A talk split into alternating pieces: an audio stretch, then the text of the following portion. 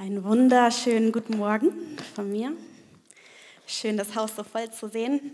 Ich weiß, es ist ein besonderer Anlass heute Morgen. Wir haben Taufsonntag und äh, ich liebe Taufsonntage, weil es ist einfach eine Demonstration, dass Leute verstanden haben, was Jesus für uns getan hat. Und ein Bekenntnis zu ihren Freunden, zu ihrer Familie, zu ihrer Gemeindefamilie, um zu sagen, hey, wenn ihr mich seht heute, ich bekenne mich zu Jesus. Und ich glaube, dass es einfach unglaublich besonders ist. Ähm, ich weiß, dass die Mädels, die sich taufen lassen, sind heute etwas nervös sind. Und ich bin auch ein bisschen nervös für sie. Aber ich weiß, dass es total Spaß macht und dass es die beste Entscheidung ist, die man machen kann, um sein Leben Jesus zu geben und sich öffentlich zu ihm zu bekennen. Aber dazu später mehr. Ich glaube, dass Gott auch noch ein anderes Wort für uns heute Morgen hat.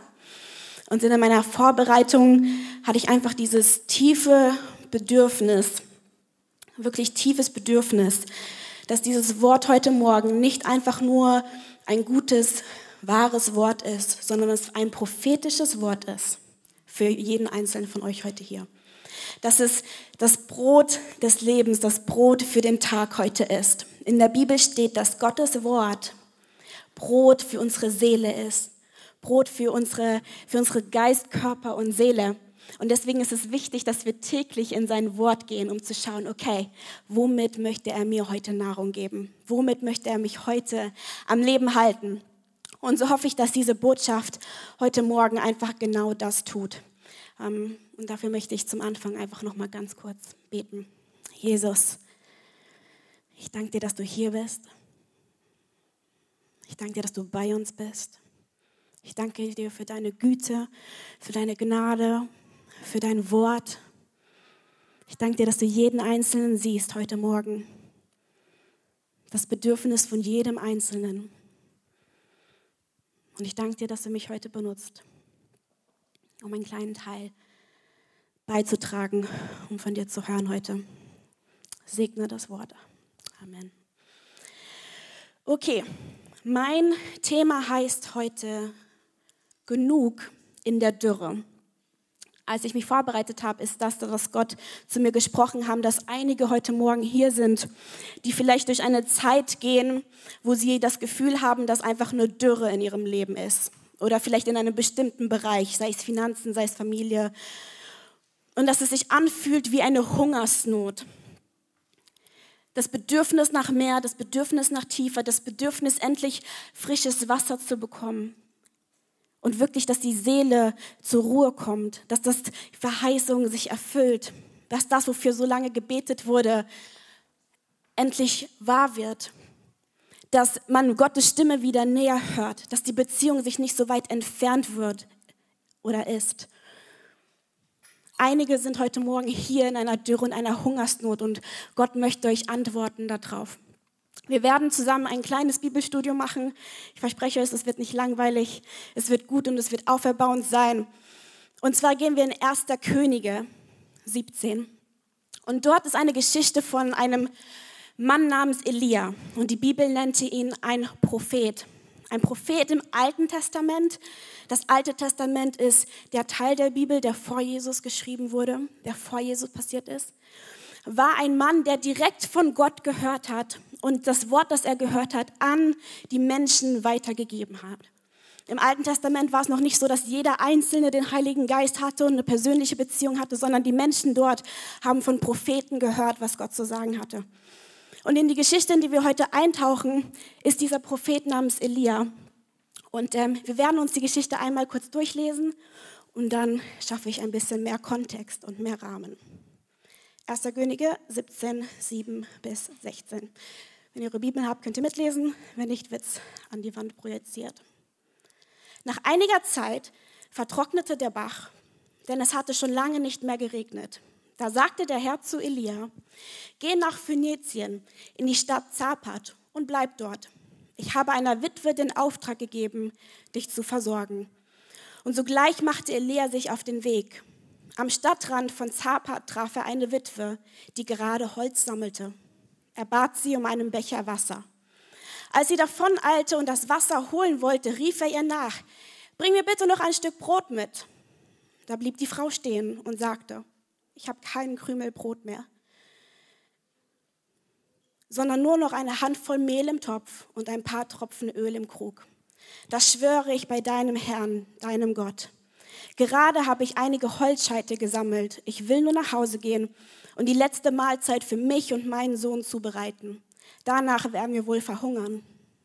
Elia tröstete sie. Hab keine Angst, so weit wird es nicht kommen. Geh nur und tu, was du dir vorgenommen hast. Aber back zuerst für mich ein kleines Fladenbrot und bring es mir heraus. Nachher kannst du für dich und deinen Sohn etwas zubereiten. Denn der Herr, der Gott Israels, verspricht dir, das Mehl in deinem Topf soll nicht ausgehen und das Öl in deinem Krug nicht weniger werden, bis ich, der Herr, es wieder regnen lasse. Die Frau ging nach Hause und tat, was Elia ihr gesagt hatte. Und tatsächlich hatten Elia, die Frau und ihr Sohn Tag für Tag genug zu essen. Mehl und Öl gingen nicht aus, genau wie der Herr es Elia angekündigt hatte. Und eigentlich könnte ich hier schon meine Predigt enden, weil das ist ein unglaublich gutes Wort, wo wir sehen, dass Gott in jeder Zeit Wunder tut und uns versorgt. Gott ist gut und er kennt die Dürresituation. Aber dafür sind wir heute Morgen nicht hier. Wir möchten ein bisschen tiefer gehen und einfach ein paar Lektionen lernen aus dieser Geschichte und der Kontext dieser Geschichte. Ich werde drei Punkte geben, drei verschiedene Arten der Dürren, in der wir sein können und was die Antwort Gottes darauf ist. Und zwar, der Kontext dieser Geschichte ist folgendes. Zu der Zeit war König Ahab in, an der Macht und König Ahab war der König von Israel, das auserwählte Volk Gottes lebte in dem Land. Und er hat eine Frau geheiratet und ihr Name war Isabel. Isabel jedoch war nicht vom Volk Israels. Sie war eine Prinzessin des Volkes der Phöniziter. Und ihr Vater war ein heidnischer Priest. Das bedeutet, dass sie viele andere Götzen diente. Alle Götzen außer dem wahren Gott Yahweh, dem Gott Israels. Und König Ahab hat viele Generationen vor ihm gesehen und er hat gesehen, wie die Güte Gottes, und trotzdem hat er sich entschieden dafür, diese Frau ins Land zu holen und über sie zu regieren. Und durch diese Herrschaft der beiden und den Einfluss, den diese Prinzessin oder dann Königin hatte, kamen einzeln, eins nach dem anderen, die Götzen ins Land. Und das Volk Israels wandte sich vom wahren Gott ab und sagte, wir möchten diese Götter. Und König Ahab wurde so überzeugt davon, dass er irgendwann gesagt hat, wisst ihr was? Den Gott brauchen wir gar nicht. Wir stellen Gott Baal in die Mitte und ihm gehört all unser Lobpreis. Und dieser Gott Baal repräsentierte für die Fruchtbarkeit und Regen. Und als Gott das sah, dass sein eigenes Volk, dem er so treu war, ihn zur Seite schaffte und sagt, hey, wir dienen diesem Götzen, hat er gesagt, okay, okay, wenn ihr diesem Gott folgen wollt, dann überlasse ich ihm euch. Fragt ihn nach Regen. Lasst ihn die Blumen blühen. Aber eins kann ich euch sagen, es wird nicht passieren, denn ich bin der wahre Gott. Ich bin der Gott, der das Leben startet, das Leben erhält und das Leben endet. Und da, deshalb nahm er den Mann Elia, den Propheten, und er sandte ihn zu dem König Ahab. Und er sagte ihm, in diesem Land wird es nicht mehr regnen, bis Gott mich zurückschickt und sagt, dass es wieder regnen wird. Mein erster Punkt ist die Dürre der Israeliten. Und der Name dieser Dürre heißt Unglaube. Wenn wir Gottes Platz in unserem Leben zur Seite schaffen und andere Götzen dort platzieren, wird es immer zur Dürre führen. Und viele von uns in der Gesellschaft heutzutage, wenn wir brauchen einfach nur mal in die Medien zu schauen, sehen, dass wir eine Kultur entwickelt haben, die sagen, wir brauchen Gott nicht. Wir nehmen unsere Hoffnung, unser Glaub, unsere Zuversicht und stecken es in unsere Arbeit. Oder stecken es in das Geld. Oder stecken es in Beziehungen. Es müssen nicht mal schlimme Dinge sein. Wir kriegen unsere Hoffnung, unsere Liebe, unsere Zuversicht durch was auch immer. Aber nicht Gott, den brauchen wir nicht. Aber wisst ihr, Gott zeigt uns hier, dass das eine Zeit lang gut laufen kann. Aber wenn die Zeit weiterdreht, wird es immer zu Dürre führen. Und wir sehen es um uns herum, die Menschen, die sagen, ich kann selbst um mich, um mich kümmern. Ich nehme andere Dinge, die trotzdem irgendwann zu dem Punkt kommen und sagen, hey, irgendwie reicht es doch nicht in meinem Leben aus. Und die erste Dürre des Unglaubens möchte ich heute die Frage stellen, wenn du dich weit entfernt von Gott fühlst, wenn du dich heute Morgen irgendwie fühlst, vielleicht hast du noch nie eine Entscheidung für Gott getroffen und du bist bisher so durchs Leben gegangen und hast gesagt, hey, ich brauche Gott nicht, irgendwie geht es mir doch gut, irgendwie schaffe ich es, ich habe ein bisschen Depression, ein bisschen Angst, aber das ist doch normal, das hat jeder. Möchte Gott sagen, nein, ich bin der Weg, ich bin der Gott des Lebens, ich bin der, dich erhält. Was hast du an die Stelle von Gott gesetzt? Was hat seinen Platz? Was hat dich in die Dürre geführt? Aber als zweiter Punkt sehen wir, dass auch Elia in dieser Dürre war. Elia, der nichts falsch gemacht hat. Elia, der wahrscheinlich nicht in der Dürre sein wollte. Er hat einfach nur Gott gehorsam. Er war einfach nur Gott gehorsam. Er hat sogar alles getan, wofür Gott ihn gefragt hat. Er hatte Glaube, er hatte Mut. Und irgendwie trotzdem landet er in der Dürre und in der Hungersnot. Für Elia sah diese Zeit etwas anders aus. Er hatte nicht damit zu tun, dass er nichts zu essen und zu trinken hatte, denn wenn Gott beruft, wird Gott versorgen. Und das hat Elia persönlich gesehen. Als er das Wort zum König gebracht hatte, musste er fliehen. Offensichtlich, weil er hat gesagt, nur wenn ich Gottes Wort bringe, wird es wieder regnen. Also flieht er für sein Leben. Und an dem Ort, an den Gott brachte, war der einzige Ort, wo ein Fluss war, wo Wasser am Fließen war. Und jeden Tag sorgte Gott dafür, dass Raben kamen, um ihm zu essen zu bringen. Ich weiß nicht, ob ihr das schon erlebt habt, aber mir hat noch kein Rabe mein Mittagessen gebracht. Übernatürliche Versorgung. Wenn Gott dich beruft, selbst wenn du durch dürre Zeiten gehst, wird er dich versorgen. Aber Elias Dürre sah ein bisschen anders aus, denn er hatte ein Wort Gottes und trotzdem musste er jeden Tag darauf warten, wie es aussehen würde. Elias Zeit war eine Dürre der Ungewissheit. Okay, wie wird es passieren, Gott? Kann ich noch ein Wort haben? Bin ich immer noch am richtigen Platz? Nur ein Wort, damit ich weiß, dass es gut mit mir geht kannst du mir einfach den nächsten Schritt sagen. Und so geht es uns doch auch oft. Wir haben ein Wort von Gott bekommen und wir sind jetzt in der Wartezeit, in der Überbrückungszeit. Und das Erste, was wir tun, ist sagen, okay, aber das reicht noch nicht, was du gesagt hast. Ich brauche jeden Tag, brauche ich ein bisschen. Und diese innere Nervosität, dieses innere, eigentlich vertrauen wir nicht wirklich auf das, was Gott uns gesagt hat. Und unsere Ungeduld steht uns selbst in dem Weg um dort anzukommen, wo er uns eigentlich hinführen will. Wir warten auf den nächsten Schritt, auf das nächste Wort. Und währenddessen sagt Gott, ich habe dir alles gegeben, was du in dieser Zeit brauchst. Was hast du mit den letzten 30 Dingen getan, die ich dir schon gesagt habe? Wenn das Wort über dein Leben ist, dass du in die Mission gehen wirst, wie viele Leute missionierst du in deiner Familie, in deiner Arbeitsstelle.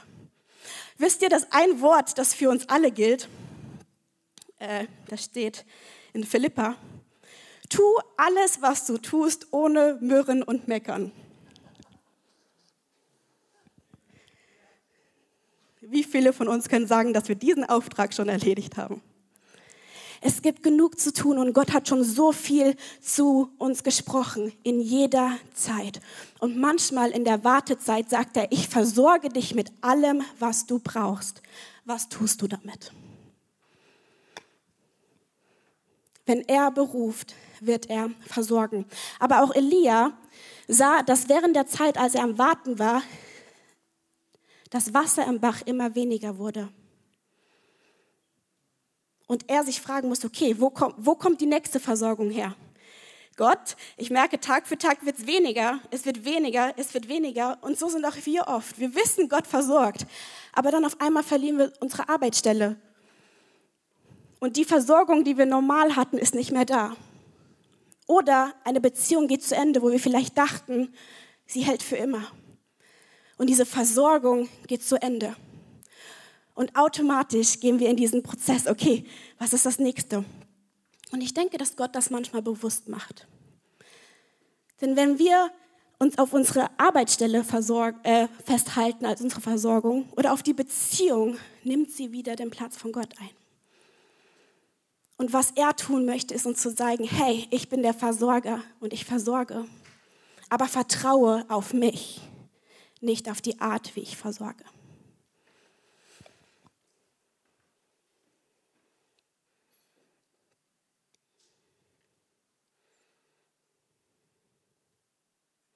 Ich liebe dieses Bild, das Stephen Furtick benutzt.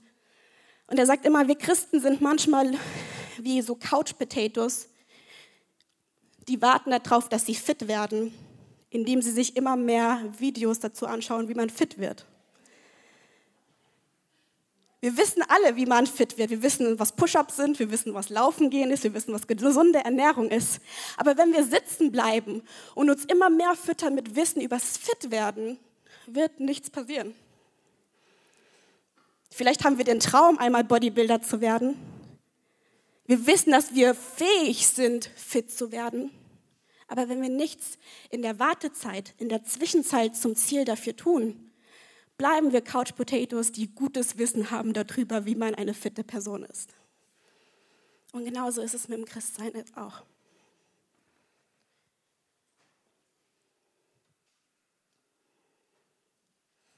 Und während Elias Fluss am Austrocknen war, war eine Frau und, eine, und ihr Sohn kurz vorm Sterben. Beide hatten ein Bedürfnis. Elia sah, mein Brunnen trocknet aus, ich bin kurz davor, auch selbst zu verhungern. Ich habe nichts mehr zu essen und nichts mehr zu trinken. Und es war eine Frau in einer Stadt, die das letzte bisschen zusammengesammelt hat und eigentlich nur darauf wartet zu sterben. Beide hatten ein Bedürfnis und keine der beiden hätten eigenhändig dafür sorgen können, dass dieses Wunder geschieht. Manchmal in diesen Zeiten ist es wichtig, dass wir einfach unsere Hände wegnehmen und sagen, Gott, ich vertraue dir. Und ich weiß, dass egal wie hart ich versuche, die Situation zu kontrollieren, ich niemals das hervorbringen kann, was du bereits geplant hast. Und außerdem sah Elia, wie sein Fluss zu Ende ging. Aber wenn er sich nur darauf fokussiert hätte, oh armer ich, mir geht alles aus, hat er nur so Scheuklappen auf sich. Und währenddessen war dass dieser Fluss austrocknet ausschlaggebend dafür, dass er die Frau treffen würde am Brunnen, wo das Wunder für ihn und für sie passieren würde. Es wird Zeit, dass wir die Kontrolle unseres Lebens wieder Gott abgeben. Er hat das größere Bild. Jede Strategie, die wir planen, ist Kinderkram im Vergleich zu dem, was Gott tun kann. Jetzt spricht Gott endlich zu ihm und sagt, steh auf, wie wir am Anfang gelesen haben, und geh in den Ort Phönizien, in die Stadt, ich muss mal schauen, wie sie heißt, Zapat, und dort wirst du eine Frau treffen. Und jetzt trifft er die Frau und er fragt sie um etwas zu trinken und ein bisschen Brot. Und ihre Antwort ist, ich hab's nicht. Sie sagt es noch extremer, sie sagt, ich schwöre auf Gott, ich hab's nicht. Du verstehst es nicht, ich habe es nicht. Und ich glaube, dass es heute einigen auch hier geht, so geht. Ihr seid an den Punkt gekommen, wo ihr das Gefühl habt, dass ihr alles gegeben habt. Alles für andere gegeben habt. Und ihr an den Punkt kommt, wo ihr sagt, ich kann nicht mehr, ich habe es nicht mehr. Auch wenn ich wollte, kann ich nicht mehr und habe ich nicht mehr.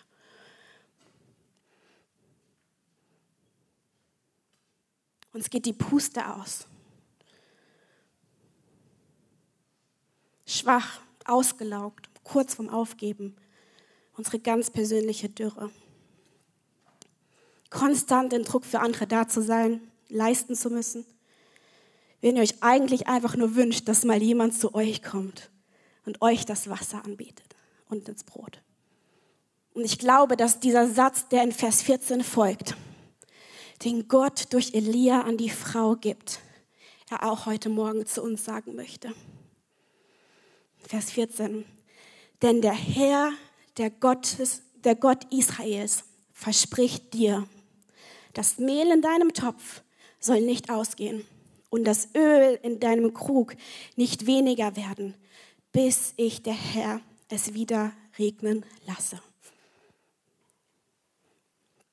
Gott stärkt euch in jeder Situation.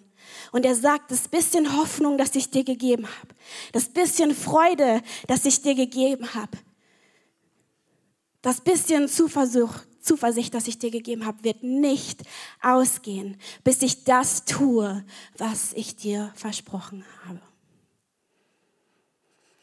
Das Interessante hier ist zu sehen, dass Elia nicht sagt, die Töpfe oder die Krüge, denn es gibt eine andere Geschichte, wo Elia auch ein Wort bringt und die Töpfe fließen über von Öl und es gibt einfach nicht mehr genug Töpfe, um zu füllen. Aber nein, er sagt, ein einer Topf und ein einer Krug wird nicht ausgehen. Manchmal erwarten wir den Überfluss und nur dann sehen wir es als ein Wunder. Aber das eigentliche Wunder ist, dass der eine Topf, der dir gegeben wurde, das eine Fass, das dir gegeben wurde, niemals ausgehen wird, bis Gott seine Verheißung erfüllt. Manchmal sieht es so aus, als würden die Umstände sich nicht verändern. Und für die Frau sah es wahrscheinlich auch so aus. Sie sah einfach das kleine bisschen Öl, das kleine bisschen Mehl und sie gießt. Aber irgendwie ist es noch da, auch wo sie dachte, es, sie wäre zum Ende gekommen. Und sie gießt ein bisschen mehr und sie gießt ein bisschen mehr und sie gießt am Tag eins und Tag zwei und Tag drei und so lange hatte sie und ihr Sohn und Elia zu essen, bis das Wunder kam. Seine Gnade ist perfekt in unserer Schwäche. Seine Gnade ist perfekt in unserer Schwäche. Und den Zugang, den wir zu ihm haben, wird niemals ausgehen. Niemals ausgehen. Aber Gott überlässt nichts zum Zufall und damit möchte ich zum Ende kommen. Denn dieses erste Wunder in der Dürrezeit, das er getan hat, findet in der Stadt Zareb oder Zapat statt. Und Zapat ist die Heimatstadt von Isabel. Die Frau, die dafür verantwortlich war, dass das Volk Israel zerstört wurde, ihre Hoffnung auf was anderes gesetzt hatte. Der Geburtsort des Fluches hat Gott wiederhergestellt zum Geburtsort des ersten Wunders, zum Geburtsort der Wiederherstellung. Und Gott möchte euch heute Morgen sagen, egal was in eurem Leben ist, egal wie verdammt es aussieht, egal was euch in die Wüste geführt hat, egal warum ihr dort seid, ich kann alles wiederherstellen. Alles wiederherstellen. Ich kann aus allem ein Wunder tun aus allem ein Wunder tun.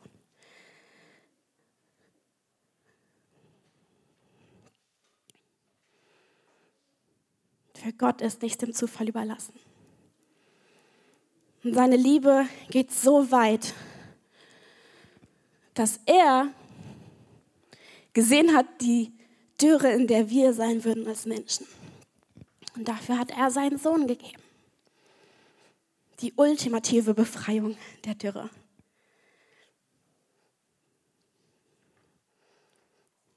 Ich möchte heute gemeinsam mit euch beten. Und ich werde zwei Gruppen ansprechen. Wir werden heute keine Musik haben, weil wir gehen direkt in den nächsten Teil weiter, aber das heißt nicht, dass es weniger gesalbt ist, dieser Moment. Gott ist hier und er spricht zu euch. Wenn ihr hier seid und ihr fühlt euch irgendwie bei der ersten Gruppe, wo ihr sagt, hey, ich merke, ich habe diese Dürre, ich habe diese Hungersnot nach mehr in meinem Leben. Irgendwie alles, was ich tue, erfüllt mich nicht. Ich habe den Platz, den Gott eigentlich einnehmen sollte, etwas anderes gegeben. Anderen Dingen in meinem Leben. Ich habe Menschen benutzt, ich habe Geld benutzt, ich habe Arbeit benutzt. Aber Gott, heute ist der Tag, wo ich dir den Platz geben möchte. Wo ich mit Glaube partnern möchte und sagen, Jesus, ich gebe dir mein Leben, dann hast du heute die Gelegenheit dazu. Denn Jesus ist für dich ans Kreuz gegangen. Er hat deine Sünde ans Kreuz genommen. Er hat dir vergeben. Und das Einzige, worauf er wartet, ist, dass du ihm glaubst und dass du es in sein Herz einnimmst. Wenn du dazu gehörst, schließ einfach deine Augen. Wenn du dir diese Entscheidung nochmal neu machen möchtest, weil du irgendwie davon weggegangen bist, hast auch du die Gelegenheit, zurückzukommen wie das Volk Israel. Was sie tun mussten, um das Wasser zu bekommen, ist sich vor Gott zu knien und zu sagen, Jesus, Gott, vergib mir, dass ich etwas anderes deinem Platz gegeben habe. Dann könnt ihr gerne dieses Gebet mit mir nachsprechen. Jesus, ich danke dir, dass du für mich gestorben bist. Ich danke, dass du, dich, dass du mich aus dieser Dürre befreien möchtest. Vergib mir für meine Sünde. Vergib mir, dass ich deinen Platz anderen Göttern gegeben habe.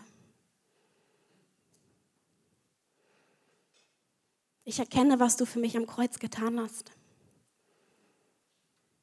Und ich möchte dir wieder den rechtmäßigen Platz geben. Sei du Herr meines Lebens.